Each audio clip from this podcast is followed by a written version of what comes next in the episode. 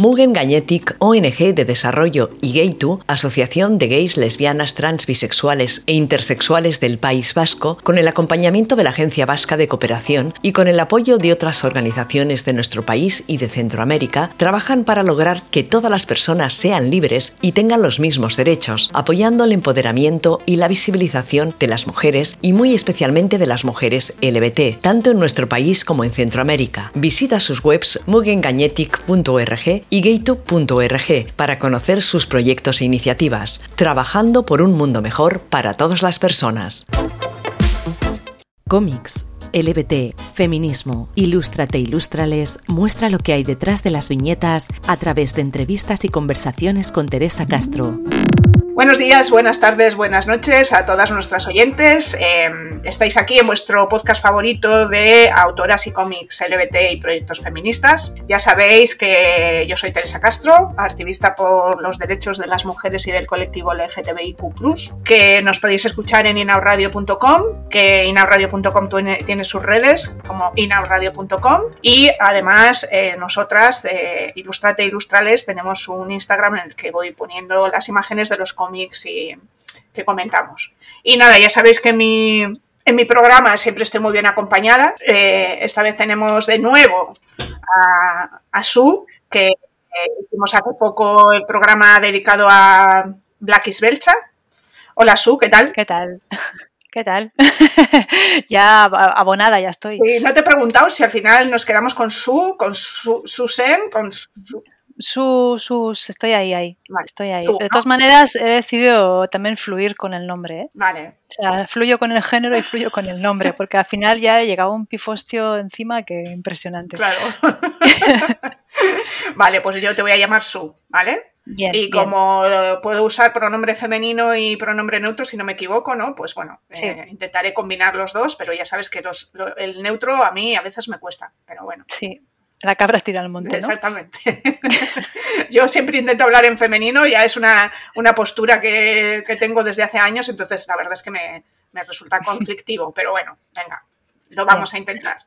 Em, pues nada, hoy no vamos a hablar de ti, aunque bueno, un poco sí, pero, pero vamos a hablar de un cómic que, que hemos leído las dos, ¿no? Eh, género queer de Maya Kobabe, que es un cómic para nuestros oyentes que no lo conozcan, pues es una autobiografía sobre Maya, que se define como una persona asexual eh, no binaria, si no me equivoco.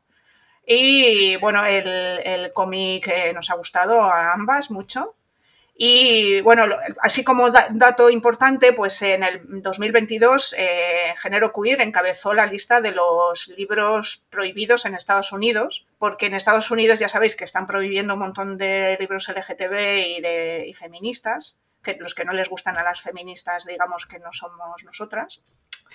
¿No? Las otras. Las otras. Y eh, bueno, eh, solo quería contaros que, es que resulta que en Estados Unidos se hace la Semana de los Libros Prohibidos, que es una campaña anual de concienciación promovida por la Asociación de Bibliotecas de Estados Unidos y Amnistía Internacional, que celebra la libertad de, para leer y entonces llama la atención sobre este tipo de libros que han sido prohibidos por los más reaccionarios de, del país. Y género queer, pues tuvo, digamos, no sé si era ser el primero, no sé si es bueno o malo en esa lista, pero bueno, uno de los, de los, de los más prohibidos. Eh, entonces, bueno, lo primero que quería introducir es el comentario de, bueno, vale, es uno de los más prohibidos porque habla del, del colectivo LGTBIQ o porque habla del género queer. Pues ya que has mencionado antes a nuestras queridas amigas terfas, eh, yo creo que va un poco por ahí yo creo que ahora hay una especie de mm, persecución em, irracional, ya, o sea, es muy, muy, muy, muy salvaje, ¿no? A todas las personas trans, transexuales, transgéneros, género fluido, queer, ¿no? O sea, pero queer ya, o sea, las personas que rompemos también con, con, con esos roles de género, ¿no? Binaristas, ¿no? De o eres una cosa o la otra. O sea, pero no te quedes ahí en medio de la nada, ¿no?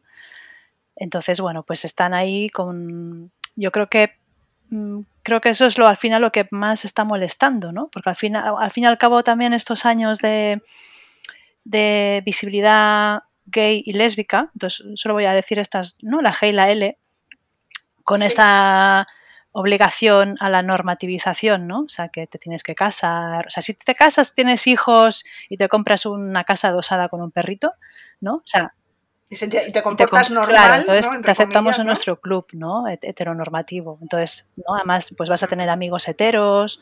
Entonces, todo, todo muy bien, ¿no?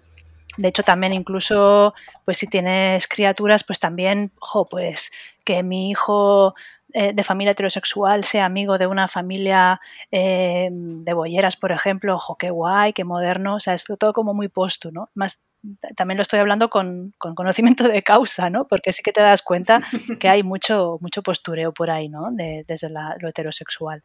Entonces, bueno, aquí estoy repartiendo ya la primera creo que vamos a repartir un poquito. Entonces yo creo que va un poco por ahí, que ahora mismo pues las personas que nos estamos ahí situando en una en una incomodidad ¿no? hacia estas personas que no nos pueden clasificar ni encasillar ni, ni, enjaular, ¿no? Entonces somos un peligro porque estamos cuestionando muchísimo un sistema eh, que está ahí desde hace muchísimo tiempo, ¿no? Que sí que se va, va permea, o sea, permea, ¿no? O sea, que sí que permite que vayas entrando en ese club, ¿no? Pero, pues bueno, tienes que, o sea, dentro de ese club hay, pues bueno, hay unas castas, ¿no? Hay unas... Eh, sí, hay unos escalones. y entonces tú, bueno, digamos que, yo creo que las personas queer, las personas trans, ¿no? Las personas que, que estáis, eh, pues eso, mm, redefiniendo eh, o, quitando los límites al mm. término género, pues, pues eso es molestáis mucho, ya lo siento, eh, la verdad, pero es verdad. Y luego también eh, añado a lo que estás comentando que también hay como un poco de miedo ¿no? a ese punto de la teoría queer, ¿no? La teoría queer de repente es como lo, mm. lo peor, o sea, como, como algo que se nos viene encima en plan de va a destrozar todo. No sé, yo tengo esa sensación de, que la gente lo desconoce, nadie ha leído nada sobre teoría queer, pero es como el monstruo que nos va a, absorber a, toda la sociedad y nos va a destrozar. Sí, sí, sí. Entonces, además fíjate, ¿no? Que la, teoría queer eh, como que se durante unos, unos años se quedó ahí como muy de, repente, no, trasnochada, pero como se intentó absorber, ¿no? Como el sistema la intentó captar y ponerla de moda, eh, se quedó ahí como un poco... ¡y! o sea, decir queer era como muy extraño, ¿no? De hecho, ahora yo creo que el no binarismo es lo más parecido a, lo queer, ¿no? De antes. Entonces, y creo que la gente que seguimos manteniendo lo queer, pues también tenemos, bueno, una, una edad, ¿no? O sea, vivimos toda el boom ese, pues eso, de 40 para arriba o 35 para arriba, ¿no? Eh, tenemos ya una edad y vivimos ese boom, ¿no? Pues ah, eh, sobre todo si vivías en las grandes capitales, ¿no? Barcelona, Madrid, eh, Donosti, que fueron así como los, como centros así más de, de boom, ¿no? pues bueno, sí que o sea, grandes capitales me refiero a peninsulares, evidentemente. o sea, no cuento a las otras ciudades de por ahí. y bueno, pues eso. Sí, creo que, sí, que es un término que se ha quedado un poco trasnochado, pero sigue siendo como, como el monstruo mm, de la no sé, como el Godzilla, no sé, es la sensación que yo tengo. Y, lo peor de todo es que muy poca gente se ha leído en qué consiste verdaderamente la teoría queer, que bueno, yo no es que haya leído mucho, pero bueno, algo, algo he leído y, y dices, bueno, pues tampoco me parece, pero bueno, en fin. Eh, con respecto a esto, eh, bueno, una de las cosas que me ha llamado la atención es que me imagino que también como tu proceso personal puede tener algo que ver con lo que se cuenta en este, en este cómic, me, ha hecho mucha gracia que, el cómic parte de que em, eh, Maya fue a un máster de ilustración, si no me equivoco, y, tenía una asignatura que era autobiografía y entonces esa, asignatura era su, horror porque tenía que contar sus secretos. Entonces me, me, me resulta curioso porque, porque yo también trabajo con, conmigo misma y es verdad que cuesta, pero no sé si a las personas no binarias eh, os puede costar más eh, indagar en vuestra, en todo este proceso que, en realidad nos está contando este cómic. Pues mira, una cosa que igual del cómic me ha parecido más confusa es que no, no, habla de, edades, eh, sino que habla de cuando cursé tal no sé qué, o cuando estaba en segundo de no sé qué. Entonces, bueno, a mí, por ejemplo, me ha costado un poco seguir su en qué edad hacía cada paso, ¿no? La, evolución. la evolución temporal. Y luego, bueno, ahora también me voy a meter un poco, un pelín, un pelín con la forma de dibujar. Sí que también cuando dibuja niños, niñas, niñes, ¿no? Cuando dibuja la infancia, también es, eh, ahí también le patina un poco las, las medidas. Entonces, porque a veces dice que tiene 5 años y parece que tenga 10, ¿no? Entonces a mí eso es como una de, las críticas pequeñitas que, le podría hacer ¿no? a, Maya. Pero bueno, eh, entonces a tu pregunta. Por eso, bueno, va, tiene relación, ¿eh? Claro, no es lo mismo a los 30, a los 40 mencionarte como no binaria que no a, los 14 eh, o a los 18, ¿no? Que todavía estás pues viviendo en, las, en la casa paternal, maternal, o, bueno, o sea, con tu familia de, ¿no? de sangre, entonces tienes ahí como cierto pudor, cierto también deber, ¿no? Hacia, en plan, jo, es que claro, es que mi familia acaba de pensar, entonces mm, sí que está ahí es eso, yo creo, ¿eh? ¿eh? Y también por lo que cuenta Maya, que aunque tuviera unos padres muy hippies, sí que pues bueno, tienes ahí ese pudor de, joder, ¿no? de cada mi familia, o, jo, no le voy a hacer esto a mi madre. Bueno, eso no lo dice Kobabe, pero, sí que, pues bueno, ¿no? Eh, yo, por ejemplo, o, gente que conozco que ha intentado hacer autobiografía, pues sí que está ahí, ¿no? La autocensura, en plan, bueno, eso no lo voy a contar porque, claro, si lo lee mi madre o mi abuela o mi, lo quien sea, le va a dar un patatús, ¿no? Sí. Pero yo creo que también es pues en cualquier, yo creo que si hablas con cualquier persona que ha hecho biografía o auto, perdón, autobiografía o incluso autobiografía ficcionada, yo creo que ya ficcionar te libera, ¿no? Es como una pequeña trampita, un recursillo que usas para luego decirle a tu abuela, no, ya, ya, si eso es, eso es un personaje que yo me, que yo me claro. eso no me, no me pasó a mí, ¿no? Ese es el, el 80% restante, es verdad, pero eso. Eso justo no, que yo sea, que yo sea así, no, para nada, ¿no? Pues me hace mucha gracia que salga este tema hoy, porque justo ayer estuve en, una presentación con Neider Rodríguez, eh, que no sé si has leído Material de Construcción, el libro. No, no lo he leído, pero Pues es muy interesante, eh, ahora ya está en castellano. Eh, porque ella publica en euskera, y eh, habla en su autobiografía, bueno, es una autobiografía ficcionada sobre eh, su padre, que era un borracho. Mm. Entonces, justo comentó un poco lo que has dicho tú, ¿no? Y cuando ella se estaba refiriendo, aunque nosotros le hablábamos en primera persona, ella cuando hablaba de su obra hablaba en tercera persona, ¿no? Ah. La, protagonista, la protagonista, mm. la protagonista, ¿no? Mm. Porque claro, al final es un tema igual que le pasa a Maya, ¿no? Un tema súper profundo, súper tal, que encima eh, sí que en este caso Eider no ha cambiado ningún nombre, o sea, los nombres son los reales, porque decía, es que me parece peor mm. eh, andar que la gente esté pensando, no, pero está hablando de no sé quién, pero yo creo que se llamaba no sé quién, y será esto. decía, es que me parece peor. Y bueno, pues ya si estoy aquí soltando mi, historia, pues que sea como la, la de verdad, ¿no? Pero es verdad que nuestra o sea, nuestra manera de enfrentarnos a la autobiografía es, esa manera de ficcionar que, hace que te pongas una cierta distancia. Y yo creo que en este caso Maya también hace un poco esa cierta distancia. Y a lo mejor estoy pensando que eso que has dicho tú sobre las edades puede ser que también no tenga muy claro eh, su propio proceso en, el tiempo, porque claro, es muy difícil cuando, cuando tú te pones a revisar eh, en el momento actual qué es lo que ha pasado en tu vida, a veces no, hmm. no, no lo sabes colocar muy bien, no sé. Sí, sí, sí, sí, sí, podría ser. Porque justo ayer también hablamos de eso, ¿no? De, que la mente muchas cosas. Claro, porque el, libro de Aide Rodríguez, que no estamos hablando de él, pero os lo recomiendo también, material de construcción.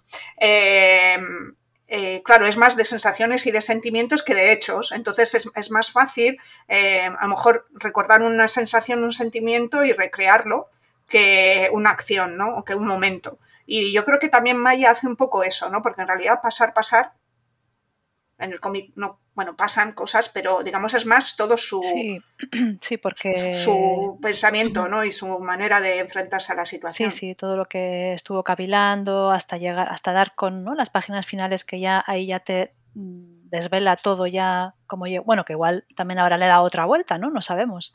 Con el tiempo que ha pasado desde que publicó el libro, creo que incluso en el libro no aparece lo de la mastectomía, pero yo sí que sí, sí que se, hizo luego la mastectomía, ¿no? Porque, bueno, eh, le sigo en Instagram y, como que, o sea, como que sí que aparece, ¿no? Ese dato. Luego también con esto de las autobiografías pasa lo contrario. O sea, por un lado está cuando pues tú eres una persona, pues, eh, o sea, que tu obra, que, sería mi caso, ¿no? Que en tu obra siempre aparecen personajes LGTBI plus QK, no sé qué, ¿no? O lo, que tú has dicho antes, todo muy largo. O sea, cuando tú estás ahí haciendo siempre algún tipo de referencia o no, no, no de forma forzada, sino porque realmente es tu universo, tu mundo y, y, jope, y a mí pues yo dibujo mi entorno, ¿no? Y lo que, cómo yo, yo vivo la, cómo entiendo la vida y todo, ¿no? Eh, luego ocurre que cuando tú haces X obra, X cómic, lo que sea, ¿no? O, pieza de teatro, da igual lo que hagas, como tú ya estás con esa etiqueta, digamos, que te han puesto de eh, todo lo que vas a hacer, eh, es autobiográfico. ¿no? Y, no solo eh, personas eh, del colectivo del arco iris, sino, sino también, conozco por ejemplo el caso, no sé si en algún momento también lo he comentado ya, ¿no? En alguna entrevista anterior, el caso de Natacha Bustos, que por ser mestiza, pues también, ¿no? ella a veces ha contado que su personaje de Mungel y dinosaurio diabólico, una niña tan negra, pues, pues también, ¿no? Mucha gente le dice, ay, es que es igual que tú. Es... yo, bueno, es que he dibujado una niña negra, entonces como yo también soy negra, me estáis, o sea, e, e, tiene que ser igual que yo, ¿no? Es como cuando yo dibujo un personaje con el pelo corto y delgadurrio, pues también tiene... Y con gafas. gafas, delgadurrio con gafas, ya está, soy yo, ¿no? Y yo, bueno, pues también hay, puede ser delgadurrio con gafas y no ser yo, sino que a mí me gusta dibujar personajes así, ¿no? Claro, A saber, yo qué sé. Sí, bueno, al final la, autobiografía tiene ese punto de también de, que te pueden encasillar. Yo la verdad es que no le sigo mucho a Maya, no sé muy bien si qué más ha hecho, pero luego como vamos a hablar del dibujo también tengo algo que decir de eso, pero bueno, no, me quiero adelantar. Y una de las cosas que no he entendido, que lo tengo que apuntar, es que no entiendo muy bien el tema de las serpientes en el... ¿Por qué salen las serpientes y por qué le, le dedica un buen tramo del libro a las serpientes? Todavía estoy sin entender, no sé si se me pierdo algo. Yo, bueno, yo no, interpreto que, que, le molan y sin más, porque es un ser, mm, bueno, es un ser, es un animal que no, no es de mucho agrado, es como si te gustan las babosas, ¿no? Entonces son animales pues que dan miedo o que, por ejemplo, la serpiente tiene ahí un simbolismo eh, a quien le guste la mitología, ¿no? Eh, o, incluso las religiones, ¿no? La cultura de las religiones, pues tiene ahí una simbología muy fuerte, ¿no? Con lo femenino, con la con lo vale, venga, te lo la amenaza. es que yo sé vender muy bien los proyectos. Eh, y luego también hay un pasaje, es que claro, anoche cuando me dijiste que teníamos que hablar de este libro, anoche lo revisé todo otra vez, el libro, y en un momento dado cuando habla del, cuando usa el binder, ¿no? o sea, la, faja, lo que te aprietan las, las, tetas, eh, dice que cuando le llevaba muchas horas el binder y, se lo quita, eh, es como si estuviera como cambiar de piel. Como cambiar de piel, ¿no? Entonces hace, ahí se aparece la serpiente que se está mudando de piel. Entonces yo creo que va un poco por ahí, ¿no? El tema de vale, venga, va. Te, lo, voy comprando. te lo voy comprando y ya lo volveré a mirar. venga, a ver si le pillo más al tema de las serpientes.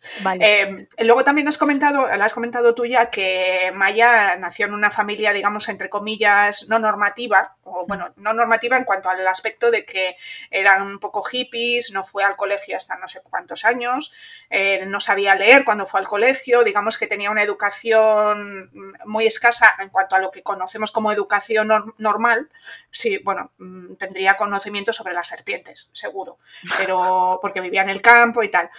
No sé si eso lo ves también como algo. Ella sí que se queja bastante durante el, o por lo menos al principio, ¿no? De la historia, de, esa falta de, conocimientos, porque le hace sentirse como un poco tonte, ¿no? De, no, sé lo que les pasa a las chicas, o, cómo, cómo funcionan las chicas en el mundo exterior cuando ella todavía era percibida como una chica.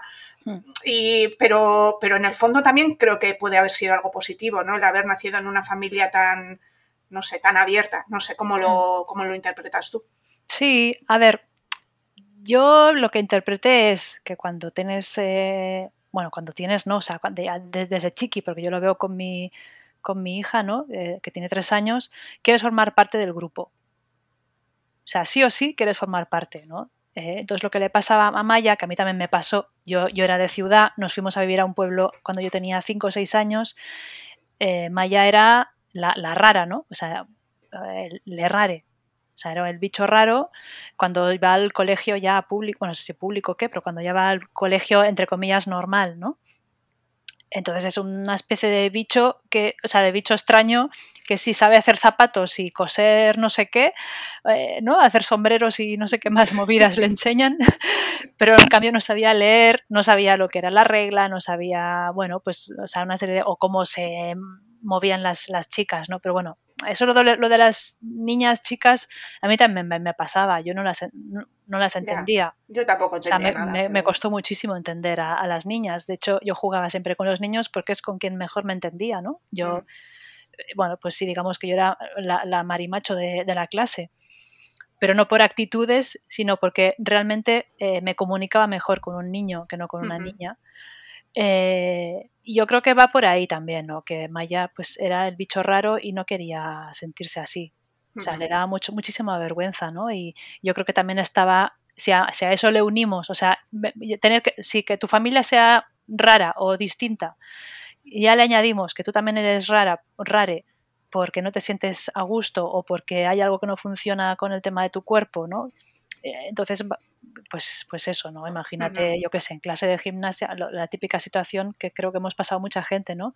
Clase de gimnasia, vestuario, todo el mundo se despelota y tú no, porque te, da, o sea, te da pánico, ¿no? Desnudarte delante de... que todavía, incluso yo todavía arrastro eso, ¿no? Sí, a mí me ha costado mucho tiempo, pero bueno, también como siempre he sido un poco gorda, eso me ha, me ha influido también mogollón, así sí, el tema del cuerpo, madre sí, mía. Sí, yo mm. creo que ahí hay mucha, mucho de qué mm. hablar también. Mm.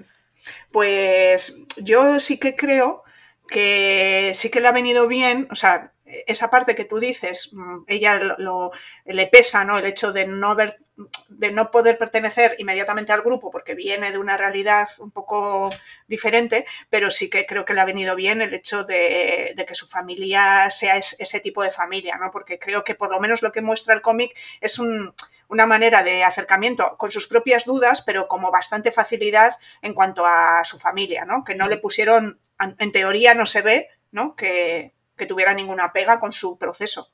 No, es incluso la hermana es maravillosa, ¿no? Claro, la hermana, es mejor que ella. Sí, es más guapa, no. Pero, la cosa es que la hermana es queer, ¿no? Y acaba también con un chico, un chico trans, creo, que se, empareja con un chico trans. Eh, y, la hermana, o sea, comparte muchísimo con la hermana, ¿no? Incluso hasta pasarle el vibrador. Sí, sí, eso iba comentando. Sí, entonces como, jo, qué maravilla, ¿no? O sea, ¿qué, no, no, ¿a qué no le gusta tener una hermana así? Claro, no, no, la familia yo creo que ha tenido mucha suerte, pero bueno. Em, una de las cosas también que me llamó la atención es el, hecho de, al principio del cómic también, el tema de los enamoramientos y la reflexión que ella, bueno, en ese momento ella todavía, ¿no? Porque yo creo que en ese momento se nombra eh, como en femenino de momento, eh, y dice, a ver, ¿me enamoro de una chica porque tiene rasgos masculinos? o de un chico porque tiene rasgos femeninos, porque realmente quien le atraía eran siempre estas personas que estaban como, creo, ¿no? Lo que quiere decir es me atraen todas estas personas que están como en el límite. Mm. Pues, pues mira, yo tengo ahí bastante que aportar, porque pues como persona no, no binaria, bueno, pues que pasó también su momento de bueno, pues como es que igual que Maya, ¿no? De lesbianismo, luego de, bueno, pues que ahí vas dándole vueltas, incluso plantear, plantearme también la transexualidad, o sea, como que yo he pasado por muchas, como que me he cuestionado muchísimo, ¿no? Toda mi identidad a lo largo de mi vida casi. Y yo también pasé, o sea, bueno, no, no, no también, o sea, en pasado no, sino también estoy un poco ahí, ¿no? Eh, yo me acuerdo ya de adolescente o más, o sea, eh, a mí me gustaba muchísimo el cantante de Placebo pero, pensaba que era una chica. Luego descubrí que era un chico y dije, ah, bueno, Pero es, que es muy, pero es que es muy guapo, ¿no? Y tiene el pelo largo, andrógino, no sé qué, era guapísimo. O el guitarrista de uno japonés, eh, de Smashing Pumpkins, que era japonés, ah, súper andrógino, y era guapísimo, guapísimo, ¿no? También pensaba que era una, una chica sin tetas y no, resulta que era un, un chico japonés, ¿no? Entonces es como, jo. Eh, y, y, fíjate que justo ayer eh, alguien me comentó, ¿no? Que la gente, que las que una característica de las personas no, no binarias es la bisexualidad. Y dije, qué raro, si yo me defino como, como bollo, ¿no? O sea, no, no, binario, pero bollera. Pero sí que pensando, o sea, bollera como, eh, claro, como actitud política, porque bueno, yo como un hombre cis, pues la verdad es que pues no, no creo que funcionara demasiado. Pero claro, luego pensándolo, plan, jo, que a mí también me han gustado eh, esa, esa androgineidad o como se diga, ¿no? A mí siempre, siempre me, me, ha atraído, ¿no? Eh, incluso ahora estoy enganchada a las series coreanas y, me, gustan más los tíos que no las tías. Las tías me parecen como muy florecillas del, del, del, campo, ¿no? En cambio ellos son como tan sensuales y tan femeninos, ¿no? Que parecen todos gays, pues yo creo que por eso me gusta tanto las, series coreanas. Eh, yo también en este punto no sé si, a ver si estás de acuerdo conmigo o no, también puede ser que como persona no binaria eh, identifiques a, estas personas como no binarias también y, te sientas como, como, apoyada y también en, cierta parte atraída, pero también como por identificación, ¿no? Como... Supongo, sí, por eso también lo de mencionarme más como boyera, bollo que no lesbiana, porque la, eh, bollo o sea, implica también una forma de, de estar ¿no? en el mundo. O sea, no, pues una lesbiana, pues yo también la imagino pues como eso, ¿no? Lo del chale adosado con... con... Más normativa, pero bueno. Normativa. Pero... en plan, estas famosas youtubers, ¿cómo se llaman estas dos? Sí, Lumeila, Lumeila no, la otra, las otras, Dulceida. la, la, otra, sí, estas, ¿no? Pues, Dulceida y... A mí, por ejemplo, estas, estas eh, mujeres no me ponen nada, pero cero, patatero me ponen. Ya. Porque no tengo nada que ver, ¿no? O sea bueno, igual un rollo de una noche, pues no diré que no, tampoco, no, voy a decir que no, pero, pero no como para compartir más de una noche, ¿no? No, no. Eh. Yo, yo en este aspecto, bueno, lo de Bollo ya lo hemos hablado, creo, no sé si contigo, pero bueno, también creo que hay un punto generacional, aunque estoy de acuerdo contigo con el tema político, pero yo no reniego de la palabra lesbiana porque como me ha costado tanto asimilarla como algo de mi identidad, pues, pues creo que tiene que estar ahí también. ¿eh? Claro, sí, sí. Sí, sí. Que sí, que sí, que seguramente en unos años lo de no binario también va a estar de capa caída y será otra, otra etiqueta seguramente, ¿no? Claro. Em, eh, con respecto a esto que hemos dicho de, que le atraen, eh, digamos, las chicas mm, masculinas y los chicos femeninos, también hay un, rechazo visceral, visceral a todo lo que significa ser ella mujer, quiero decir, a todo lo femenino, eh, depilarse las piernas, eh, la regla, eh, bueno, que a nadie nos gusta tener la regla, ¿no? Pero bueno, mm. pero algo que me ha llamado mucho la atención es el tema del del ginecólogo, ¿no? De cuando va al ginecólogo y ese, ese momento de ansiedad absoluta que, sufre cuando, cuando le meten el espéculo. Bueno, en fin, que me ha parecido como un poco exagerado. No sé si estaba aquí esta pregunta o me he adelantado, pero bueno, aquí mm. está. Sí, voy bien. No, yo no, yo no lo veo tan exagerado, ¿eh? Bueno, ya, o sea, personal no, pero sí que conozco gente que, o sea, cercana que sí tiene problemas para ir de cara a ir a una revisión o a una citología, se tienen que tomar eh, su mial o lo que sea, ¿no? Eh, bueno, a ver, a lo mejor la palabra exagerada ha quedado un poco rara, pero quería decir que, que, no, que, que, me ha sorprendido esa exageración, o sea, ese, ese, rechazo, ¿no? Y me ha recordado mucho, que también creo que lo has leído porque te he visto en Instagram, creo, eh, o lo hablamos, Stone Butch Blues de Leslie, que también, mm, digamos, muestra esa realidad. Y, estaba, y estamos hablando de una lesbiana Butch, que es que, que, no, que en teoría, aunque al final del libro sí que hace una trayectoria hacia, ¿no? Hacia lo queer y tal, pero que en su momento, digamos, era como una característica de las lesbianas butch. Sí, las, Stone, Stone Butch, ¿no? o sea, Stone Butch son las que no se dejaban penetrar. Eso, las que no se dejaban penetrar. pero también, también hay, o sea, todavía hay, ¿no? eh, pues bueno, eh, bolleras que no, que no les gusta ser penetradas. Y de hecho estoy también acordándome de em, en algún momento muy, muy, o sea, ya muy lejano, en una galaxia muy lejana, eh, yo sí que recuerdo en alguna charla, es que ya no recuerdo ni dónde, ni quién, ni cuándo, eh, yo, yo, diría que fue Chus, eh, García, le, le, rapsode, el Rapsoda, que ahora se nombra en masculino, plantó un, un dildo en una, en una, mesa. O sea, estaba hablando, plantó un dildo y la mayoría, es que no, es que no recuerdo, era en Barcelona, pero no recuerdo nada más porque hace ya, pues eso, una galaxia muy lejana. Y recuerdo que la mayoría de la gente que estaba en la mesa redonda, incluso del público, que eran, bueno, pues lesbianas eh, ya de mucho peso y de mucha, mucha edad, ¿no? Y trayectoria y tal, se quedaron como bastante eh, contrariadas, ¿no? Y, en, y cuando, yo cuando pregunté lo de por qué tanta, tanto revuelo, entonces decían, hombre, es que un dildo, un dildo es el símbolo del, es fálico, es el símbolo del, del hombre, del, ¿no? del, del heteropatriarcado, del no sé mm. qué. Entonces, bueno, quieras o no, también está ese, ese a, lo, fálico, ¿no? El miedo a lo fálico que también creo que en algunas, eh, todavía en algunas, eh, bueno, no sé, sitios o contextos y tal todavía funciona, ¿no? Eh, sí, bueno, y además que, que entiendo todo esto que me estás contando, que ya lo conocía, pero me está muy bien que me lo recuerdes. Eh, no, es verdad que al final eh, puede. Pero bueno, en el caso de Maya no es, este, no es esta cuestión, es una cuestión más visceral y física que algo político. Pero bueno, entiendo también la postura política de, bueno, yo me declaro ¿no? mega hiperboyera o sea, y, digamos, mi, no sé, mi vagina es mía y, no quiero que entre nada, ¿no? Bueno, no sé.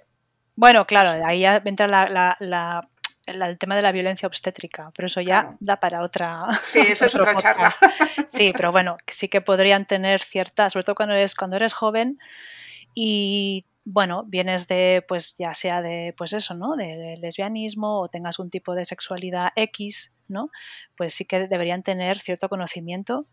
Pero eso en, en, cualquier, o sea, en, para todo, ¿eh? no solo citología, sino también incluso para el tema de, pues eso, el papiloma humano. O sea, yo conozco mucha violencia, muchos comentarios eh, muy desafortunados y muy humillantes de que, han recibido muchas personas, ¿no? Sobre todo eh, mujeres bisexuales pues bueno, por el tema de que son unas zorramplas, ¿no? Es ¿Qué es eso de irte de aquí para allá con... De irte con uno con otra. otra y a la venga a la fiesta, ¿no? Entonces sí que pues está, ahí todavía, jo, tenemos ahí un, sí, tema... los estereotipos nos, nos machacan por todos los lados, ¿no? Sí, y, más a las letras que tienen menos, menos visibilidad, ¿no? sí, entonces sí que, mm. sí que, que si te pilla jovencilla o, que no... Jo, yo me acuerdo también, venga, voy a hablar también otra vez de mí. pero yo, pero yo con todo el, todo el tema de la mastectomía le tuve que ir a mi médica de cabecera y yo ya con 46 tacos estar estar ahí en plan, hostia, hostia, que, bueno, estoy diciendo tacos, me da igual. hostia, hostia, que tengo, tengo, que ir a la... En televisión y en sitios demasiado tengo que ir a, la médica de cabecera, le tengo que contar pues que me, tiene que dar la baja médica por, ¿no? por, o sea, por, por la, operación y bueno, pues lo yo ahí, bueno, durante un ratito no que lo pasara mal, pero sí que en plan, ala, venga, pues vamos a salir del armario ya no como homosexual, sino como persona, pues eso, no binaria o transexual, porque me preguntó también si me estaba hormonando, ¿no? Si, Joder, bueno. Sí, sí. Así que a tope, a tope. Eh, bueno, volviendo un poco al cómic, para no hablar de nosotras todo el rato. Eh, es que se nos va un poco la olla. Eh, bueno, en el cómic también aparecen otros cómics, lecturas que, bueno, ella empezó cuando, no sabía leer, pero cuando empezó a leer, empezó a leer de todo y mogollón y una pasada, por lo menos eso pone. Y eh, uno de los cómics que nombra es Strangers in Paradise de Terry Moore, que no sé yo, o y, lo nombra como, me, ha hecho un poco de gracia porque lo nombra como una referencia como importante y, no sé, a mí no me parece como una o sea, que es una, historia eh, de amor entre dos, bueno, de amor y más cosas, entre dos chicas, pero dibujado y guionizado por un hombre cis hetero blanco. Entonces me, quedé, me quedé un poco así, que bueno, está claro que, las que teníamos pocas referencias, leímos Strangers in Paradise, Encantadas de la Vida, pero cuando ya tienes una trayectoria, ya dices, bueno, es que esto... Entonces me, me ha resultado como curioso porque no sé cuántos años tiene Maya, pero pero es bastante más joven y, digamos que yo creo que las referencias podían ser otras. sí, por ejemplo, Alison Bechdel, ¿no? Sin ir más lejos. Bueno, y, ya me parece también ya un poco talludito decir mm. Alison, pero bueno, pero justo Strangers Bueno, sí que sale, eh, la referencia a Alison Bechdel sale más adelante. Sí. Mm. no me acuerdo, una viñeta más, pone una viñeta entera de suya, ¿no? Mm.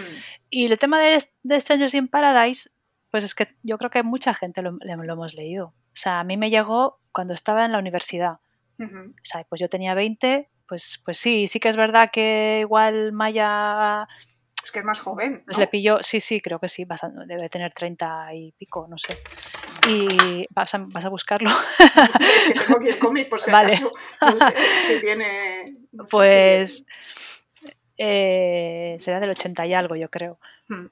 Bueno, la cosa es que yo creo que se lo pasa a una compañera, si no, si no recuerdo mal, de la, uni, de la uni o del máster o algo así. Entonces, pues bueno, pues esta compañera pues eh, se entiende que o es hetero o es mm, heterocuriosa o algo. O sea, yo creo que va un poco por ahí la cosa, ¿no? Porque Strangers in Paradise creo que fue un boom. Sí, sí, sí, claro, claro. Y es eh, que no había nada tampoco. Es como, eh, como la peli esta, el cómic, el color es un azul cálido. Sí. Que fue un boom también a nivel heterosexual. todo, todo el mundo leyó a, través de la peli, ¿no? Todo, todo el mundo fue al, cómic. Eh, entonces yo creo que va un poco por ahí, que es una, un cómic que se lo pasa una colega de la uni, una colega sin más, random, hetero. y entonces luego ella ya empieza ahí a investigar. A investigar un poco. Sí, porque aparecen, eso ya me parece más normal, aparecen mangas ya hoy, que mm. bueno, en ese momento supongo que los Yuri eh, sería más difícil que le llegaran, ¿no? Eh, fake de Sanami Mato, que no lo conozco, no tengo el mm. gusto. Y, de fantasía como la trilogía Valdemar de Mercedes Lackely, pero eso son novelas, ¿no? Es que no sé, creo que sí. Luego también hace referencia a Ranma, a Ranma, y medio, eso sí que... Eh, también aquí en mm. este programa varias personas eh, bisexuales lo han nombrado como una... como una referencia muy importante para las personas bi, ¿no?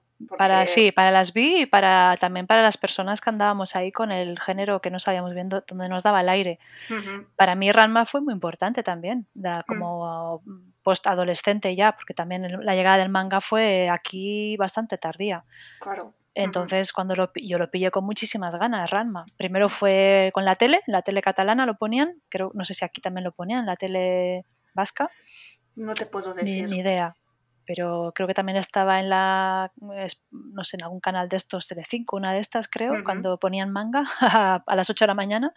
Y, y, eso, ¿no? Yo creo que fue muy... O sea, Ranma marcó a muchísima gente de entre eso, 30 y 50 nos marcó mucho para también el tema identitario ¿eh? y de o sea ya sea pues eso bisexualidad o transexualidad o lo que sea género fluido porque era un personaje muy como muy además te puedes identificar con muchísimos porque es una esto coral una, una obra coral no con muchísimos personajes y te puedes identificar con, con mogollón. Mm. eh, bueno estas referencias me parecen más más mm. bueno, más mejor, más típicas de, alguien de su edad, por eso, sin más. Em, luego también trata un tema que me parece muy interesante, que es la falta de deseo sexual, ¿no? Porque ella también, ella se está mm, todo el rato preguntando, ¿no? Em, ¿Por qué no tiene tanta en teoría necesidad. Eh, hay una secuencia que sale hablando con sus amigas y sus amigas hablan de chicos y ella dice, ella dice seguro que no me gustan tanto las chicas como a vosotros los chicos, ¿no? O sea, mm. siempre como ese punto de no, no, no. Y, me, también me gusta que diga, bueno, me gusta o me parece como curioso que dice que las relaciones profundas las tiene con mujeres, pero las fantasías sexuales eh, las tiene sexo gay. Entonces es como, vaya pifostio tiene en la cabeza, la cabeza, ¿no? No sé, bueno. Sí, a mí me recuerdo mucho, bueno, hay, em, eh, para la gente así más friki, eh, de Rocky Horror Picture Show, sí. que el sexo con los codos, no sé, si, no sé si, bueno, la gente que la haya visto, ¿no? El sexo con los codos, ¿no? Que se ponen así a frotarse con los codos y también es todo, bueno, me, bueno, a mí esa peli también es un gran referente LGTBI y además la recomiendo si no la habéis visto, pero además la recomiendo verla en teatro, o sea, no, o sea, con actores de, haciendo el, show. Con, con, los que luego hacen el, el performance claro, de toda la historia, sí, sí, yo, sí, pero lo recomiendo muchísimo, encarecidamente, esta, hacer eso en algún momento de tu vida, es tirarse en paracaídas la que quiera, pero luego también ir a ver esto. y, y, eso, y te me recordó a, a este tipo de bueno, de sexualidad, ¿no? Que probablemente pronto, si no, si no está ya, eh, ¿por qué no? Como nueva práctica sexual, ¿no? Creo que en Barbarella también, eh, también follan de esta manera, con, una, es que no recuerdo muy bien si son unas gafas o algo, he puesto como muy virtual. Entonces sí que hay bastantes referencias a este tipo de práctica sexual, ¿y por qué no? O sea, yo creo que la asexualidad eh, es un poco como la intersexualidad, ¿no? O sea, es todavía esas siglas que están por ahí desconocidas, dejadas de la mano de Dios, ¿no? y.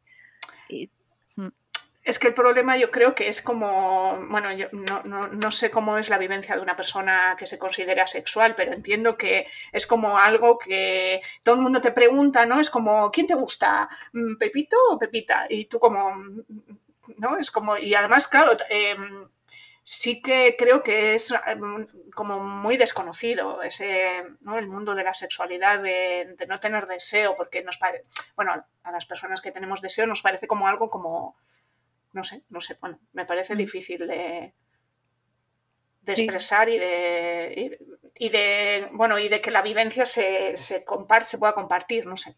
Sí, sí, es que, pues eso, por eso mismo digo, ¿no? Que, que hay que, hay que meterse ahí todavía, hay que, hace falta darle ahí ese empujón, ¿no? Mm. Y, que, lo mismo pasa con la intersexualidad, que es muy parecido, ¿no? El, bueno, como la bisexualidad, ¿no? Pasa que ahora la bisexualidad están dando ahí mucha caña, pero... Sí, hombre, y la gente yo creo que la, con el, el término bi mm, ya puede más o menos entender, pero es verdad que hace poco he tenido una charla y nadie sabía lo que era la intersexualidad.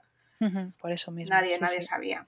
Y la intersexualidad también tiene mucho que ver con la bisexualidad, de hecho, ¿no? Entonces está ahí muy conectado todo. Sí. Em, una de las frases que también me han llegado bastante y que me han dejado y también que quería compartir contigo, eh, dice, mis tetas tienen prisionera a mi espalda. pues sí. Sobre todo si las tienes grandes, sí, ya te digo yo que sí.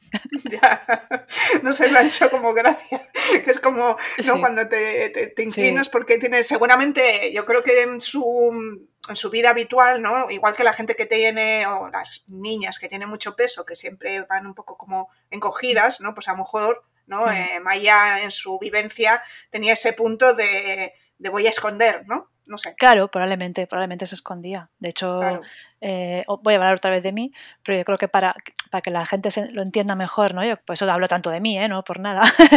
pero sí que yo, por ejemplo, tengo cierta eh, curvatura en la espalda por, por, todo el complejo con mis tetas. Hasta que no he podido conseguir eh, pues eso, deshacerme de ellas, digamos, eh, yo he sufrido muchos dolores de espalda. Y además ya cuando llegas a una edad que ya empieza todo a irse, a irse para abajo, pues ahí sí que notaba ya el, pues, ojo, tengo que solucionar este tema o, ya aguantarme para siempre, pero... Sí, y es una tortura, ¿no? Si no estás a gusto, eh, puede resultar una tortura auténtica de me tengo que esconder y luego en verano es un gran problemón porque en invierno, bueno, pues te las puedes cubrir súper bien, además vas eh, calentite, ¿no? O sea, vas eh, a gustito con tu ropa toda bien, toda eh, abrigada, pero en verano es un problema. Claro, en verano. Hmm. Sí, y en verano, por ejemplo, ahí sí que el tema, ahí sí que tienes que situarte. Vas a la playa y te tienes que situar de alguna manera. No hay, no hay tu tía, eso, o no vas a la playa.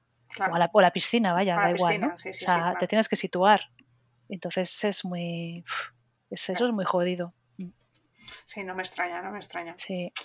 Em, bueno, aparte de todo esto, a mí me ha servido también para aprender una cosa nueva que desconocía completamente este término, autoandrofilia, dicho de una persona asignada con el género femenino al nacer que se excita sexualmente al, pensar o imaginarse que tiene genitales masculinos o es un hombre. Sí, tampoco la conocía. Sí, sí. Mm.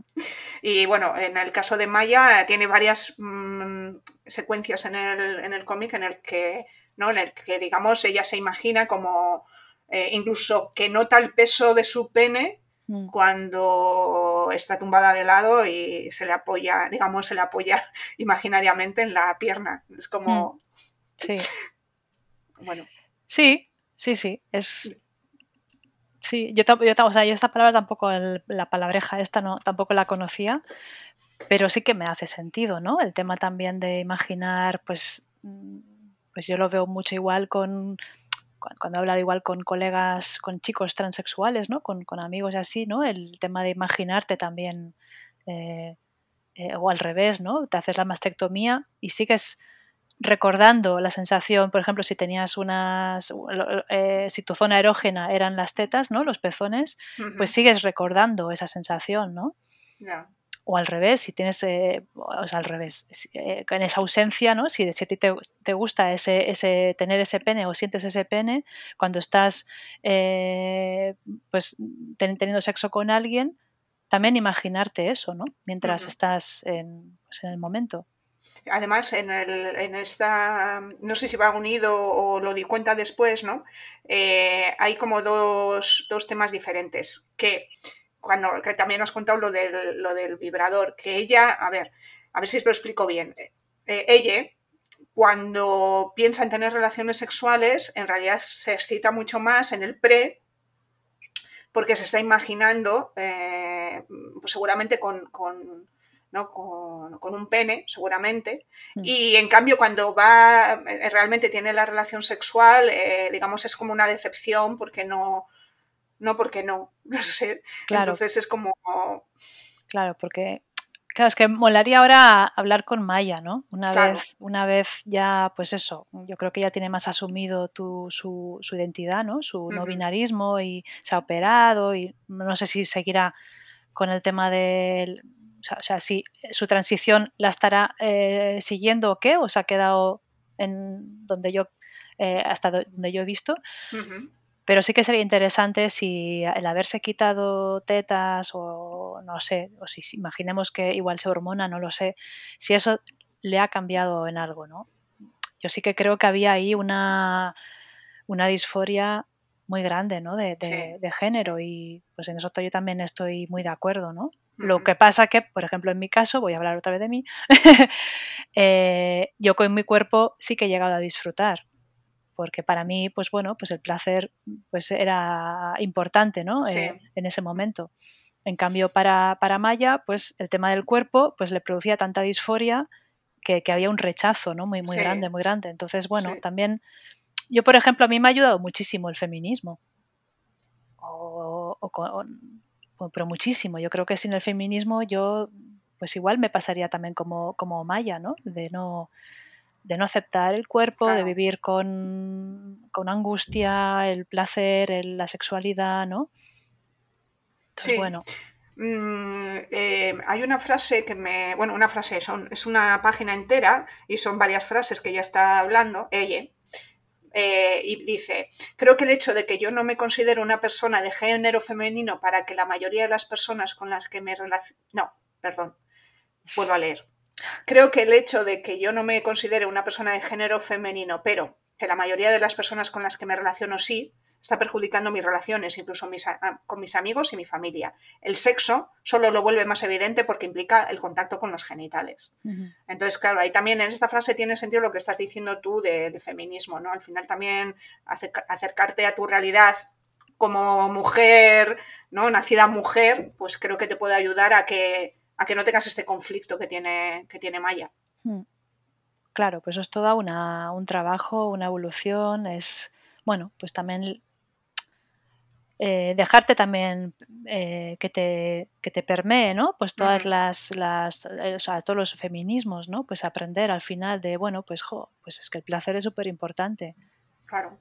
Luego, Estoy de acuerdo, pero bueno, sí que es verdad que parece terrible. Pero para mí, ¿eh? O sea, para mí, o sea, insisto, que igual Maya, además, siendo sexual, es otro, otro. Claro, es que por eso ahí se juntaban como muchas cosas, ¿no? Claro, claro. Por eso la, vivencia que transmite me parece muy terrible, porque es como la gente puede tener eh, mm, cierta disforia de género, pero no tiene mm. tanto conflicto como transmite, por lo menos lo que me, transmite a mí este cómic, ¿no? Mira, a mí algo que también pues esto, todo esto del feminismo ¿no? Eh, y el ecofeminismo. Yo, por ejemplo, con la copa menstrual eh, y también incluso con las compresas de, tejido, ¿no? Claro, al tener que limpiar yo la sangre o al tener que estar como manipulando muchísimo, eh, meter y sacar la, copa menstrual, ¿no? Y mancharme de sangre toda la mano entera, sobre todo las primeras veces que montas muchos desastres. O sea, que si montas un pifostio al sacarla, sí, que Sí, sí, eso sí consigues sacártela, que también otro clásico es que te cuando te hace el vacío, ¿no? Eh, eh, ahí, bueno, yo un máster hice en, también en comprensión y, aceptación de la regla, porque también la regla, a mí me costó muchísimo lo del Tampax, pero muchísimo, porque yo hasta que no empecé a tener relaciones sexuales con penetración, eh, muchísimo, muchísimo. Y era, por eso yo en muchos aspectos me he sentido identificada, con, yo, no he tenido esas vivencias, pero he tenido parejas que sí. Y, sí que eh, iba unido el hecho de no uso tampón, eh, no he tenido relaciones con penetración. ¿No? Es como. Sí. Es una cosa. Pero bueno. Eh, me estaba acordando que estoy leyendo un libro que se titula Esta es mi sangre. Es un ensayo sobre la menstruación. Que ahora mismo se me ha olvidado el título. Bueno, es una autora francesa que me parece súper interesante para, para también aceptar esta realidad que tenemos las mujeres, las personas que menstruamos, eh, y que digamos que no es tan... Vamos, que no se habla de ello, ¿no? Ahora ya estamos superando esa parte, pero... Y bueno, yo creo que también tiene un poco que ver con lo que has dicho de... O sea, si no hablamos de ello, tampoco lo podemos aceptar. Y hmm. cuanto menos hablamos, más, más difícil ¿no? Mm, encontrarte a ti misma con, esa realidad que te sucede cada 28 días. ¿no? Sí, yo me acuerdo perfectamente las que hubo un momento, o sea, a partir de un momento determinado yo empecé a hablar de la regla abiertamente, en el trabajo, donde sea, ¿no? En plan, yo me encontraba mal y yo le decía a mi compañero un cuñado de turno, eh, mira, eh, me voy un momento al baño que me tengo que cambiar la compresa. Y, me queda tan blanco, ¿no? Claro, él me decía, pero no me digas eso. Y yo, ¿por qué no? O sea, sea, ¿por qué no? O sea, tienes una hija, pues en algún momento también te va a tocar hablar con tu hija de estas movidas. y así fue como empecé a, bueno, en esa época pues yo tenía, pues era jovencilla y esas movidas, pero bueno, pues sí que, sí que empecé yo ahí como a reivindicar, ¿no? En plan, ¿no? Tengo la regla, me encuentro mal y punto. ¿No? Y de hecho, eh, a mí me, han despedido por tener la regla, de hecho, ¿no? De, por decir, me encuentro mal, no puedo estar de cara al público porque es que me encuentro muy mal y decirme, pues mira, ¿sabes qué? Vete a casa y no vuelvas, ¿no? Eh, entonces, es que el tema de la regla todavía lo tenemos ahí que yo creo que habría que ejercer, bueno, incluso lo de pedir un día al mes o los que necesites tú por la regla que tengas eh, de fiesta, o sea, de fiesta no, de, o sea, de reposo. de baja, de baja porque, no puedes. porque no puedes, es que yo cuando era... Yo de jovencilla era, era de las que me desmayaba, o sea, no, no podía, no podía. Mm. Bueno, ha entrado en vigor desde ayer, se puede pedir la baja por... ¿Ah, sí? Sí, sí, desde ayer, desde ayer o, o lunes que bueno, no sé qué día es hoy. Bueno, pero en julio nos la quitan. es Que no, hombre, que no. Jolín, no, pueden quitar la ley tan rápido. pero bueno, que sí, que sepáis que de, a partir de esta semana, o sea, hoy estamos a 2 de junio, pues a lo mejor fue ayer. A partir del día 1 de junio se pueden pedir eh, bajas por, por menstruaciones dolorosas. Simplemente tienes que tener que el médico de cabecera te, que, sea, que sea majo, maja. O, no, y que te haya. o sea, bueno, y que, que, que, vayas y le digas, oye, tengo unas reglas eh, dolorosas y no puedo ejercer mi trabajo. O sea, sí.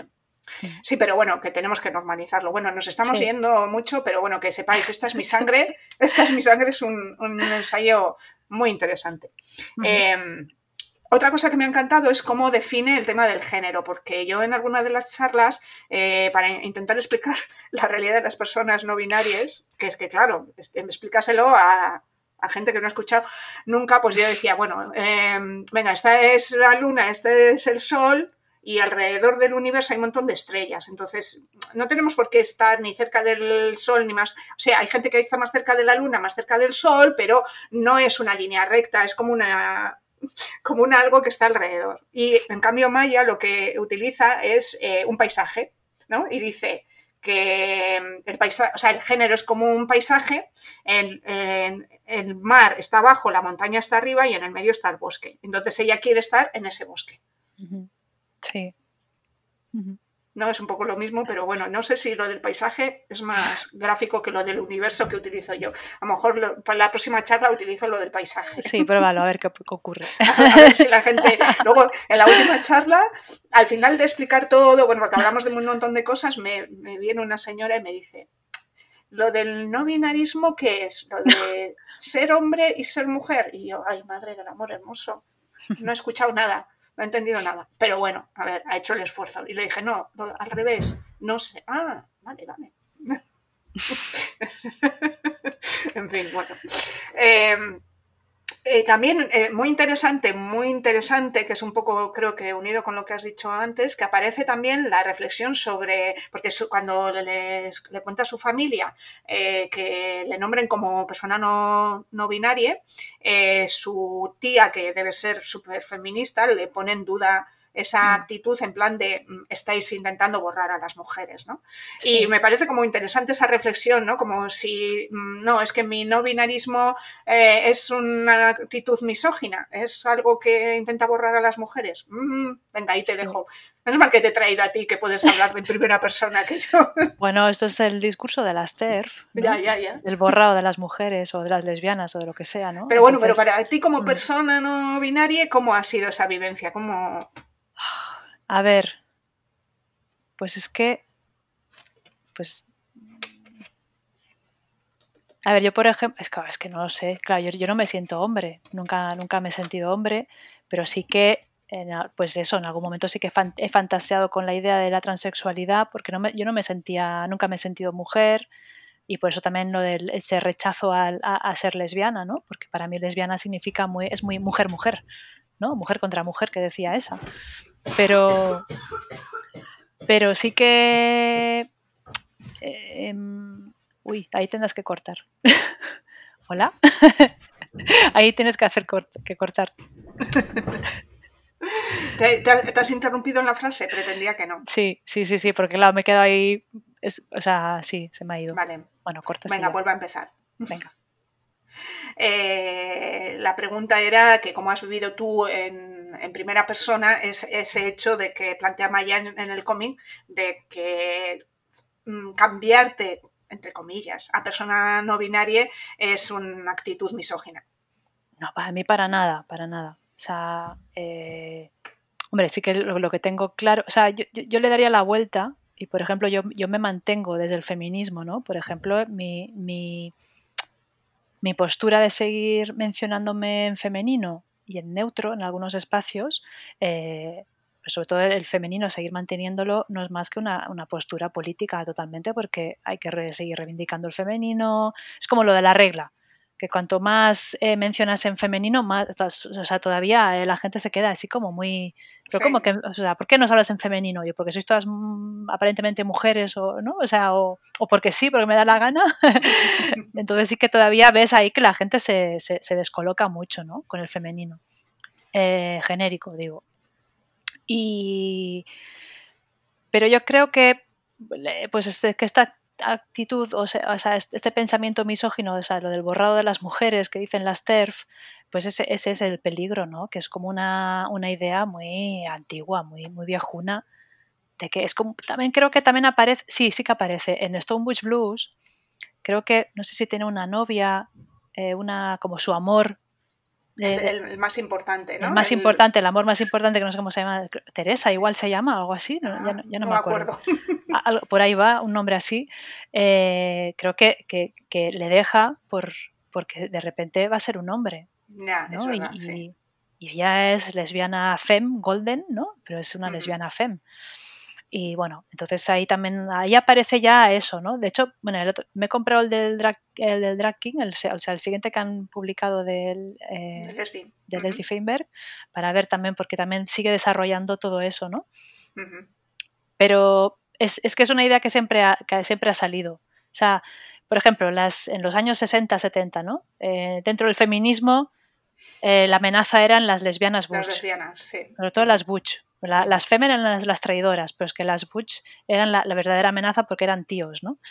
Disfrazados de... No, al revés, eran mujeres disfrazadas, de, tíos, ¿no? Y, y luego dentro de, pues sí, dentro del lesbianismo, cuando ya empezó también a permear ¿no? el, el feminismo y ya estábamos ahí con, eh, digamos que el feminismo ya había aceptado, entre comillas, el lesbianismo también como opción política y tal, ¿no? como activismo y reivindicación. Luego también dentro del lesbianismo era una amenaza, esas butch de toda la vida era una, amenaza para las bolleras nuevas, las jóvenes, ¿no? Porque, eh, porque, también estaban reproduciendo unos roles butch fem, en fin, pero ¿esto qué es? Esto es súper binarista, ¿no? Entonces digamos que, es como una, eh, bueno, pues es como algo que se, que se es, como una amenaza todo el rato, ¿no? Lo, es que en realidad es como una postura muy atractiva, a ver, entre comillas estoy poniendo atractiva, el hecho de, claro, es que, o sea, quiero decir que es fácil, no atractiva, sino como fácil decir, claro, ahora te quieres nombrar en, neutro o en masculino, porque evidentemente odias a las mujeres, ¿no? Mm. O porque odias ser mujer. O sea, es un poco mm. esa postura súper fácil de... Sí. ¿no? sí. Sí, por ejemplo, mm. claro, eh, bueno, no sé si, si, se me va a entender, pero por ejemplo, para mí, la deconstrucción de la masculinidad o, la nueva masculinidad, ¿no? Está en los chicos transexuales, en los hombres transexuales, pero no en todos, evidentemente, ¿no? O sea, y es lo mismo. O sea, no, o sea, es como cuando dicen que también, pues es que, claro, las lesbianas o las eh, bolleras sois como el, culmen del feminismo, porque claro, no, queréis saber nada de los hombres. No, mentira, ¿no? Porque también, pues también hay eh, heterosexuales eh, eh, feministas o bisexuales feministas, pues que están ahí dando el callo, ¿no? O sea, no, no tiene nada que ver con, con quién te estés, a, ¿no? Lo de acostarse con el enemigo.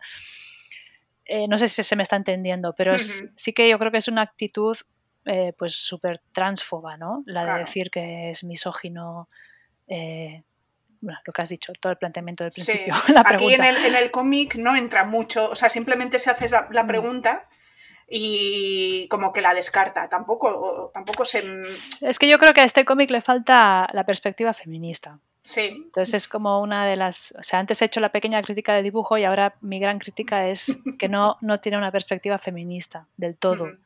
Sea, lo plantea todo desde el yo, pero es un yo que, bueno, pues que sí, que la, han educado de una forma muy sin género y hippie, ¿no? De lo de, pues, bueno, pues es criarse en la naturaleza y las serpientes y tal, pero sí que no, no hay una no hay una sororidad, por ejemplo. Yo no noto que haya. ¿no? Lo que tú decías, los referentes, yo creo que ahí, si, si tiramos de ese hilo, ahí sí que podemos ver, ¿no? Pues que es una, una persona eh, maya eh, que no. Como que no, no ha tenido. Sí, que no tiene pozo. Sí, como que sí que ha estado en colectivos LGTBI, pero no, no, no, ha tenido ahí un pozo, eh, joder, que no, no, intelectual, es que no me sé la palabra. Sí, sí, sí, como de activismo, de conocimiento, no es intelectual, es un poco de, ¿no? Hmm. De, de, tener un poco de bagaje de lo que está hablando, ¿no? Eh, que claro, ella parte de una realidad muy personal pero le falta todo ese, ¿no? Todas estas referencias que estamos hablando y que estamos comentando, que habrá otras miles, o sea, evidentemente. Pero sí, yo también le he hecho un poco ese, que sí que, por ejemplo, en este caso sí eso, deja la pregunta un poco en el aire y, y hmm. pasa de ella, dice, pues no, no soy hmm. misógina, ni misógine, ni misógino. Y, punto. bueno. Em, bueno, otra de las cosas que he aprendido, que a ver si esto lo cuento bien, porque claro, em, habla sobre Patricia Churland, que es una filósofa inventora de la neurofilosofía, que lo que hace es eh, estudiar eh, la neurología, o sea, estudiar el posicionamiento filosófico del ser humano con respecto a cómo funciona nuestro cerebro eh, por dentro.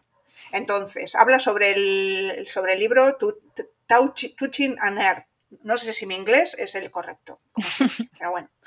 Y en ese libro explora en qué estructuras cerebrales se encuentra la moralidad, la empatía, la agresión, el libre albedrío y la identidad, que digamos es el, tema importante en este cómic, ¿no? Y bueno, entre muchas cosas que dice, que os recomiendo leer el cómic y si no leer a Patricia Churland, pero me imagino que sus libros serán muy potentes para leer, no, no, no sé. Eh, este no está traducido al castellano, hay algún otro que sí, pero este lo he buscado y no está. Entonces, bueno, resumiendo, eh, lo que dice eh, la teoría de, Patricia es que la masculinización de las gónadas se produce antes que la masculinización del cerebro y que por lo tanto pueden existir rupturas momentáneas en estas conexiones y que no estén unidas las gónadas con la identidad y la orientación. Es decir, esto daría una razón biológica, fisiológica a nuestras realidades. Entonces, mm, mm, a ella, a Maya, le sirvió como un poco de alivio, de, soy lo que soy porque, porque biológicamente soy, ¿no? O hay una razón biológica para ser.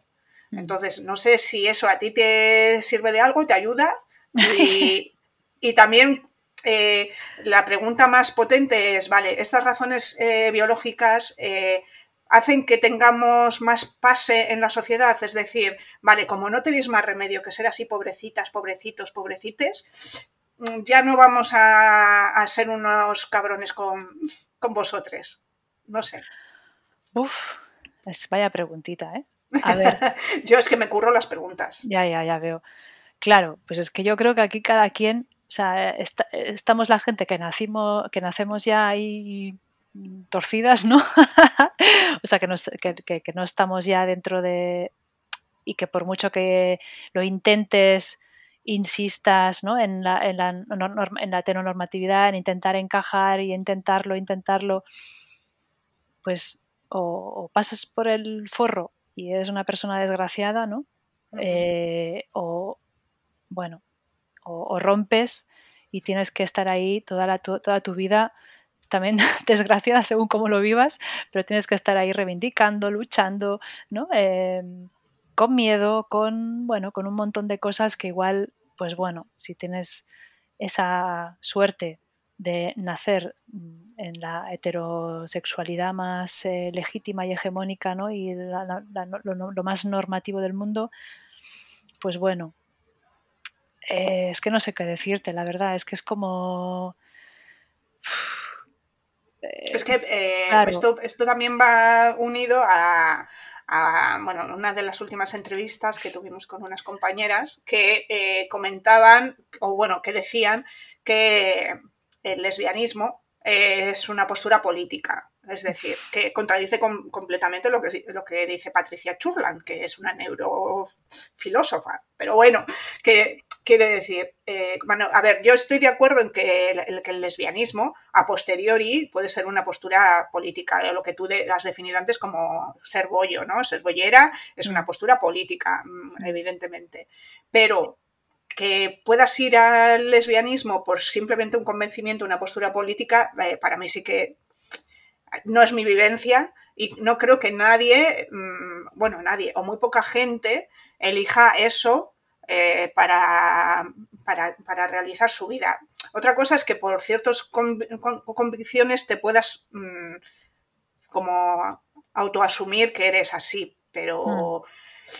A ver, a lo que yo voy es, el hecho de ser, es decir, es una pregunta eh, trampa, porque en realidad las personas de color son personas de color y no tienen más huevos que ser personas de color. Y la discriminación que han vivido las personas de color, mm, no les, o sea, la, biología no les exime de esa discriminación. Aquí, eh, en nuestro caso, como estamos relacionadas y relacionados y relacionadas con eh, la orientación afectivo-sexual, el, el, sexo, que siempre es algo mucho más oscuro, nos culpan, ¿no? De ser promiscuas, de, em, bueno, pues ya de todo, de ya sabes lo que me, quiero decir.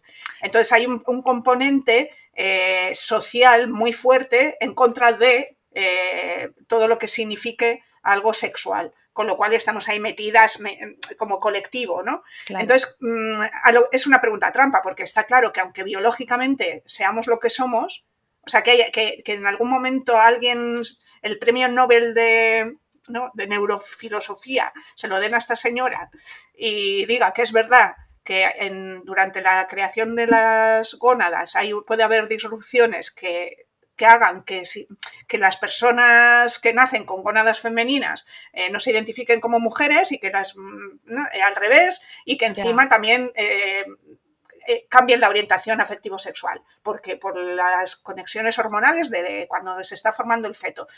Pero eso no nos va a eximir de sufrir la, discriminación es, es una pregunta trampa total. Sí, claro, es que, es que es muy, muy, una pregunta muy densa.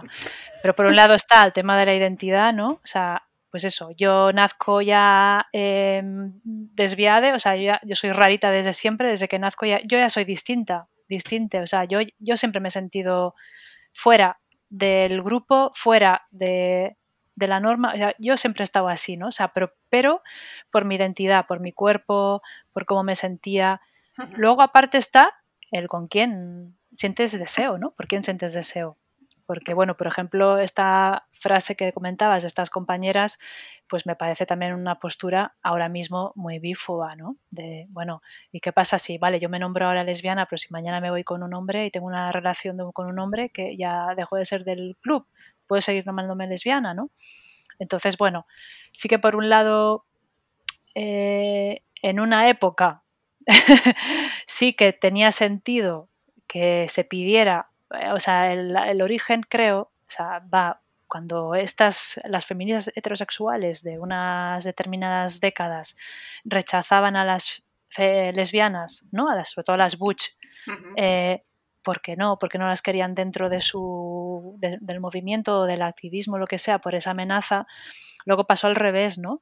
Que cuando, por ejemplo, cuando se, se pedía el tema de la píldora, sobre todo el aborto, eh, el aborto se consiguió, eso lo, dicen muchísimas activistas ya eh, mayores, que eh, el, aborto se consiguió por la gran aportación, o, sea, la, la, masa de lesbianas que, estuvieron ahí en las manifestaciones este, y además se la sudaba el aborto, o sea, no tenían ningún tipo de relación con ningún hombre, ¿no? Entonces, pero estuvieron ahí, ¿no? Entonces yo creo que esta frase luego dijeron estas lesbianas, vale, ahora os toca pechugar a vosotras. O sea, ahora os tenéis, que, os tenéis que nombrar lesbianas para que el movimiento lesbiano tenga fuerza, visibilidad y consigamos ahí nuestros derechos, ¿no? Pero, pues esta frase se ha ido Sí. Bueno, pues ahora se está usando igual de una manera que igual ya no tiene mucho sentido, ¿no? Yo creo que ya... Sí, además eh, ahora que estamos en un momento en el que los límites entre. Entre las letras, hay otras letras que están como abriendo esos límites, no tiene mucho sentido que, digamos esto, ¿no? Lo que has dicho tú, ¿no? Me parece es una, postura bífoba y, total, vamos, no, y, bueno, a ver... Mm, yo, me, yo también eh, sigo como, como un poco afectada, entre comillas, por la, por la Patricia Churlan esta, porque, claro, si hay una razón, a ver, a lo que yo, también yendo un poco más allá, si hay una razón eh, fisiológica, real, que mm, les diga a las terfas, no, es que estas personas, es que estas personas son así porque científicamente se ha demostrado que no pueden hacer nada, o sea, no va a haber ningún, no sé, entonces es como, o sea, porque al final no, no, tenemos que olvidar que hemos estado puestas y puestos en el lado de los enfermos. Claro. es que me recuerda, me recuerda cuando medían, los nazis medían el cerebro, ¿no? Eso para es, ver, para, encontrar quién, quién, por qué. La, raza perfecta y sí, ¿no? Y también la raza perfecta, ¿no? Que de la, la, área, evidentemente, no va a ser la negra. Y, y, sí que, entonces sí que me, recuerda muchísimo, ¿no? Es como muy peligroso también entrar en todo este tema biologicista porque, por un lado, lo que tú dices, pues bueno, se puede considerar en plan, ah, mira qué bien, pues ya estamos todo el mundo, no, no se nos exime del pecado, ¿no? Claro. Pero si se le da la vuelta, puede ser una, una, un arma de la ultraderecha muy peligrosa, ¿no? de, bueno, a ver, pues tú que has nacido con esta tara, ala, te vas, ¿no? Te ponemos ahí la. Te vamos a poner aquí ya la estrellita o el triangulito eh, eh, negro o rosa, sí, negro rosa. ¿no? El negro para la gente social. Ah, vale. Para, por eso las lesbianas reivindican, de, también de una época concreta, reivindicaban el triángulo negro como porque eran claro como al no tener sexualidad las lesbianas ah, pues eran asociales. Sí, sí, no, a mí me parece también muy peligroso y, justo estuve leyendo hace poco un, libro, ya no recuerdo cuál era, que, decía que, claro, como podemos poner, era uno sobre ay, Judith Butler, me parece que era uno de teoría feminista, pero decía eh, un poco sobre todo, si ponemos el límite, ¿quién define qué, es un ser humano? ¿Quién es un ser humano? un poco lo que dices tú, ¿no? Si mm. eh, hasta hace poco a las, mm, personas de color no se les consideraba seres humanos. Entonces el, mm. baremo lo puede poner, bueno, primero quien tiene el poder y segundo también la ciencia, porque ¿cómo consideras a las personas em, que tienen diferentes capacidades, las personas que no, ¿no? ¿Cómo, cómo consideras a esas personas?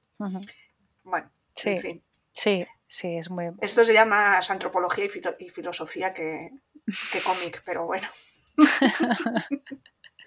bueno, vamos a continuar porque llevamos una hora y cuarto y ya. Pues sí. Em, otra de las cosas que me ha gustado como lo expresa es el hecho de que cuando se dirigen a ella con unos pronombres no adecuados, eh, lo identifica como pequeños dolores, pequeñas puñaladas, ¿no? Y entonces para intentar transmitir ese, esos, esa realidad les cuenta a las personas que lo hacen cómo, cómo se siente. El otro día justo estuve hablando con un amigo y le intenté explicar todo esto, pero claro, yo no, no, no necesito que me traten en neutro. Y, bueno, creo que llegué a hacerle entender que sí, que son como pequeños dolores. ¿Cómo lo, cómo lo vives tú? Claro, en mi caso va más por el nombre, quizá. Eh, pero, claro, yo también al aceptar, eh, al aceptar, al seguir, al seguir usando el femenino, pues bueno, yo creo que también lo he hecho en parte para evitar estos dolores de, ahora me voy a meter en esta embarcada de pero e insisto, es mi percepción, mi vivencia, o sea, pues que no, no, estoy ahora por la labor de, o sea, para mí hay otras, para mi identidad eh, hay otras, otras eh, acciones ¿no? que, me, que, me, importan más. y, y, bueno, pues eh, sí que el tema del nombre, pues por eso he empezado también el programa diciendo que, bueno, estoy fluyendo, porque sí que veo que cuesta muchísimo, ¿no? De, bueno, pues es que... Entonces, por eso también estoy jugando a recortar mi nombre, porque, bueno, pues ya que uno muy distinto es muy complicado, eh, imagino que si me hormonara y de repente ya tuviera barba y bigote, sería mucho más fácil. más fácil. Pero al tener este aspecto mío de que estoy ahí entre dos aguas, en el bosque que decía ¿no? Maya o estás ahí en el bosque, pues es como, bueno, pues hay quien te ve así, hay quien te ve así, ¿no? Por ejemplo, eh, pues los colegas transexuales no binarios, pues sí que me hablan con en neutro. Claro. Eh, en cambio, otra gente, pues, pero todo el mundo me lo, claro, todo el mundo no, pero sí que ha habido muchísima gente que me, ha, me ha preguntado como, quiero que se me dirija, o sea, que se dirijan a mí, ¿no? Pero claro, es gente que viene también del activismo, gente muy amiga, pero que también piensan parecido, ¿no? O sea, que tienen esa sensibilidad. Claro, pues igual a mi familia, pues yo creo que ya, mira, es que ya no, Ya, con lo de salir del armario a los 20 ya tuve bastante, que me costó 10 años demostrar que no era una fase. Entonces ya es como, bueno, es que yo creo que ahí tienes que elegir muy bien la lucha las luchas y el desgaste, ¿no? Yo creo sí, que las ganas que tengas de enfrentarte, porque bueno, lo que estás diciendo, a lo mejor en ciertos contextos es mucho más fácil, ¿no? Pero claro, vete tú a una reunión de trabajo. Sí, sí. Eh, o, claro, un trabajo al uso, digamos, o sea, si no, pues trabajar en una gran empresa de no sé qué, pues no vas a estar. Pero insisto, es mi vivencia y por mi aspecto, por mi forma de, o sea, evidentemente si me, si me si tomara testosterona y me estuviera cambiando la voz y tuviera otro aspecto, ahí ya tendría que tomar ya una decisión, ¿no? Y que seguramente sería en plan, no me hablas en neutro o masculino, entonces yo ya me, me iría a la otra banda, al otro bando pero también por esa comodidad, no deja de ser buscar una comodidad también en la que tú estés a gusto, ¿no? Ni te chirríe por todos lados todo, ¿no? Sí, y que no, que no, te estén interpelando todo el rato, ¿no? Al final, porque claro, todo ese todo ese mare magnum lo que hace es hacerte, bueno, como expresa, expresa Maya, ¿no? Son pequeños dolores, son pequeñas preguntas que tú tienes que estar contestando todo el rato, ¿no? Y, Pero fíjate, Sí, ay, perdón, pero fíjate, fíjate que lo que más lo que más me molesta ahora mismo, más que el nombre o el pronombre o es que, me relacionen con mujer, o sea, con el ser mujer. Y creo que también lo conté en el anterior programa, ¿no? Cuando contaba lo del no binarismo, que con, desde que soy madre, más me, menciono como madre, ¿no? Precisamente, pero desde que soy madre y el, tener, que escuchar dos mujeres que son madre, no sé qué, el, dos mujeres que, o sea, era como, uff, no... No lo llevas bien. No, yo creo que no ha sido casualidad que con la maternidad me haya dado cuenta, ¿no? De que lo, que realmente quería o necesitaba. Eh, bueno, también eh, antes de, terminar con lo que es el, lo que cuenta el cómic, quería decir que, yo creo que Su y yo estamos de acuerdo que esto es una vivencia personal, tanto la suya como la de Maya, y que cada, cada persona no binaria pues tiene una vivencia diferente, pero que sí que es verdad que, este cómic te acerca mucho a, los posibles momentos que pueda, ¿no? que pueda sufrir una persona que está en esa búsqueda. Sí, sí, sí, yo lo, yo recomiendo bastante. También es de las pocas cosas que hay eh, que hablan del no binarismo. Sí que tiene un puntito yankee, ¿no? Casi que a nivel cultural igual sí que hay algún choque así de referentes y tal, pero pero bueno, pues está ahí, ¿no? Y luego ya para terminar y hablar un poco de lo que nos gusta a ti y a mí, que es el dibujo, pues sí que bueno, el dibujo es un dibujo muy efectivo, que me parece más como una especie de dibujo de, libro de, texto. A mí, o sea, es porque el contenido es muy interesante, el contenido al final te atrapa, pero realmente el dibujo me ha dejado un poco así. A ver, es que me sabe mal a mí criticar los dibujos de los demás. Yo la, mi, crítica, mi crítica ha sido el que no, igual no ha cuidado demasiado las, las edades. Que igual dibuja una niña de 5 años y parece que tenga 10. Entonces sí que ahí se le ha ido un poco la... Bueno, pues igual yo lo habría cuidado un poquitito más, ¿no? Y luego como narrativa, o sea, el uso de la, narrativa del cómic, pues sí que tienes razón, que es como muy, muy sencillo, pero también yo creo que eh, quiero pensar que en Maya funcionaba más eh, lo que quería contar, más que el, la, técnica o, el, arte final, ¿no? El, dibujo en sí. Pero bueno, el dibujo... O sea, no, no, no está, no está bien, o sea, que no, es que esté mal, ¿no? No he querido decir eso, pero sí que pero no hay, no hay virguerías, no hay virguerías de composiciones ni de técnicas. No, y también es curioso porque para ser una vivencia tan personal, que normalmente cuando queremos transmitir una vivencia personal, yo por lo menos, si me dejo llevar un poco por mis monstruos y, no, y, intentas como dibujar ciertas cosas, bueno, no sé, que, que, que transmiten más unos sentimientos que, que, las mismas palabras y me parece como curioso. Quiero mm. decir, me, ha dado la sensación como de un manual. esa es la, sensación final, ¿no? A mí.